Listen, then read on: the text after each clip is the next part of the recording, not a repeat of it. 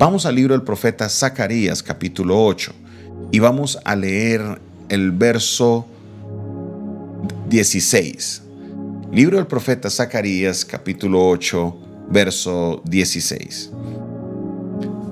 La palabra de Dios dice de la siguiente manera, estas son las cosas que habéis de hacer. Hablad verdad, cada cual con su prójimo. Juzgad según la verdad y lo conducente a la paz en vuestras puertas. Y ninguno de vosotros piense mal en su corazón contra su prójimo, ni améis el juramento falso, porque todas estas cosas aborrezco, dice Jehová. Después del Señor hablarles de toda la promesa de restauración, de todo lo que ha pasado en este maravilloso texto, de todo lo que hemos venido estudiando, el Señor no solamente les promete restaurar, el Señor no solamente les habla de lo que Él quiere ver en medio de ellos, sino que también les dice, ojo, porque también quiero ver ciertas cosas. Esto es lo que ustedes deben hacer de ahora en adelante.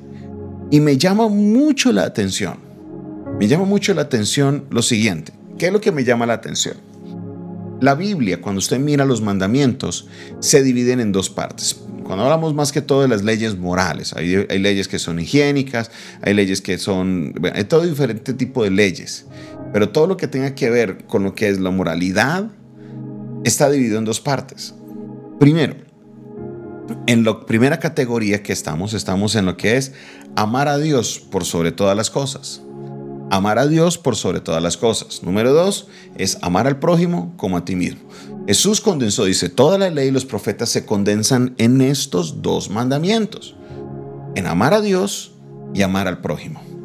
De ahí se desglosan todo, de ahí salen los diez mandamientos. Cuando usted mira los diez mandamientos, están los mandamientos que se desligan de lo que es amar a Dios y los mandamientos, o no que se desligan, sino que se desglosan también del amar al prójimo. Esa es la condensación de toda la ley. Ahora, Dios les está diciendo al pueblo, de aquí en adelante los quiero ver hacer lo siguiente. Uno, hablad verdad cada cual con su prójimo. Pregunta, ¿este de cuál se desglosa? ¿De amar a Dios o de amar al prójimo? Obviamente, como lo vemos, es de amar al prójimo. Dos, juzgad según la verdad. ¿Aquí hablamos de amar a Dios o amar al prójimo? Claro que hablamos de amar al prójimo, porque el juicio que se hace se está haciendo hacia una persona. 3. Y lo conducente a la paz en vuestras puertas. Cuando habla de paz está hablando de convivencia. Está hablando de amar al prójimo. Número 3. Ninguno piense mal en su corazón contra su prójimo. Amar a Dios o amar al prójimo. Amar al prójimo. ¿Qué nos dice? Ni améis el juramento falso ¿Qué es el juramento falso? Es jurar en falso cosas a quién? A los prójimos. ¿A quién está hablando? ¿Amar a Dios o amar al prójimo? Claro que está hablando amar al prójimo. Porque todas estas cosas aborrezco.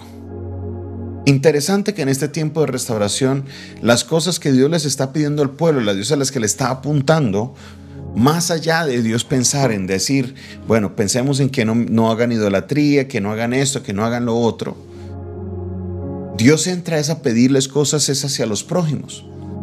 ¿Y esto por qué me llama la atención? Porque muchas veces la mentalidad nuestra es que yo necesito hacer cosas porque es que Dios me necesita. Escuchaba a alguien decir una vez, hermano, es que Dios lo necesita a usted. Es que Dios necesita que usted haga esto. No, no, no, no, no. Estamos equivocados. La verdad es que Dios no necesita de nosotros. Qué pena desilusionarlos a muchos de ustedes que seguro en su mente pensaban que usted era indispensable para Dios. No, nadie es indispensable para Dios. Dios es un Dios que Él es autosuficiente. A Él nadie lo creó, Él no necesita ser creado. Él no necesita de su creación, Él no, no creó a los seres humanos porque dijo, ay, me siento solo, voy a crear a los humanos para que estén... No, Dios no necesita compañía, Él vive en la eternidad. Él es Dios. Él es Dios, Él hizo la creación y nos colocó a nosotros en medio de la creación. Y por amor nos dio libre albedrío. Pero Dios no necesita ni de ti y mucho menos necesita de mí. Por esa razón, en esta nueva etapa, obviamente, los demás mandamientos estaban vigentes, pero aquí Dios les estaba apuntando a que Él quería que ellos se enfocaran en amar al prójimo. ¿Por qué? Porque hubo en el periodo previo al cautiverio, una de las cosas más marcadas, sí, era la idolatría, sí, era el entregarse a cultos ajenos, pero ¿sabe también qué era? Que habían personas que juzgaban con juramento falso, que habían personas que pagaban, sobornaban a las autoridades, y lo peor de todo, habían jueces que se dejaban sobornar. Y el Señor les está diciendo, no quiero ver esto en, este regreso a Jerusalén. Quiero de que haya justicia, que se juzgue según la verdad, de que cada uno hable la verdad con su prójimo, que no haya mentira, que no haya engaño, que haya paz en medio de sus casas. También pedimos que ninguno piense mal contra su prójimo. No está hablando de pensar mal en el sentido como decir, ay, no, qué feo esto. No, hablando de, de, querer hacerle daño a alguien. Ninguno se ponga a pensar en hacerle daño a nadie. No, no. Dios no quiere eso tampoco les está, también les está diciendo que no haya juramento falso, de que no se le esté eh, asegurando a las personas cosas falsas, no. Vamos a hablar con la verdad, porque todas estas son cosas que aborrezco, dice el Señor. A Dios aborrece cuando nosotros tratamos injustamente a la gente que nos rodea. Nosotros tenemos una costumbre muy difícil y es de separar las cosas de, lo que las cosas que son con Dios, eso sí es sagrado, eso sí es santo, pero las cosas contra mi hermano, es así no. Dios no es un Dios solamente de una relación vertical con Él, Dios también es un Dios de esa relación horizontal. Dios quiere que amemos a nuestro prójimo, que respetemos a nuestro prójimo, que respetemos la vida, que respetemos la integridad de las personas. Así que mi hermano y mi hermana, por favor, el Señor llama la atención en este momento porque tenemos la mala costumbre de practicar muchas de estas cosas que Dios dice que Él aborrece. Tenemos la mala costumbre de hablar con mal de nuestro prójimo. Tenemos la mala costumbre de a veces hacer juicios sin la verdad. Tenemos la, mala costumbre también de, de pensar mal contra su prójimo. Mire que no dice hacer mal, sino de pensar mal, como que decir, uy, es que si yo pudiera lo ahorco, lo...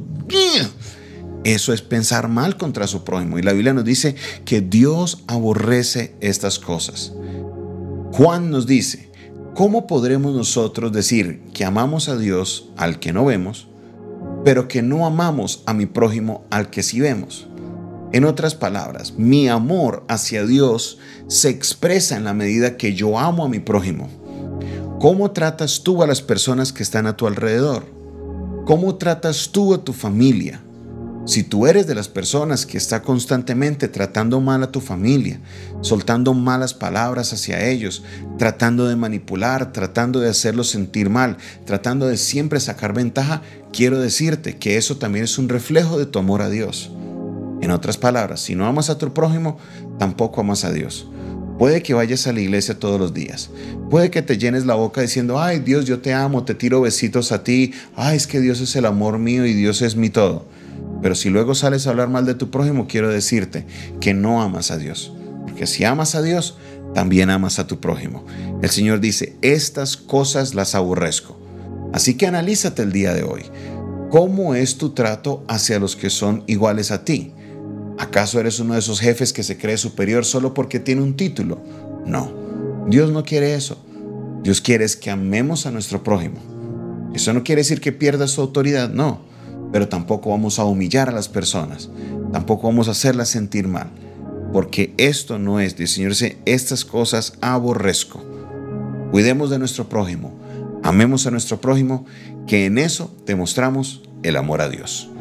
Padre Celestial, en esta hora de la mañana, te damos gracias, Señor, porque nos gozamos en tu palabra en los tiempos de restauración y nos gozamos también en la palabra cuando vienen los tiempos de exhortación.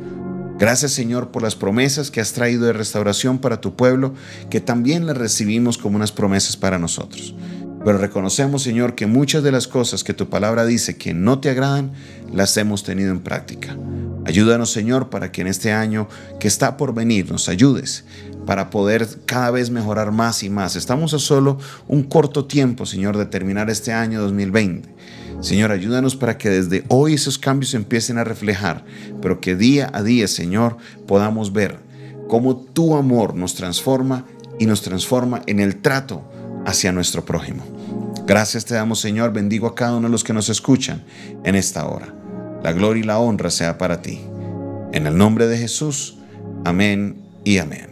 El Señor les bendiga, el Señor les guarde, que tengan una maravillosa mañana en la presencia del Señor. Esta fue una producción del Departamento de Comunicaciones del Centro de Fe y Esperanza, la Iglesia de los Altares, un consejo oportuno en un momento de crisis. Dios les bendiga a todos.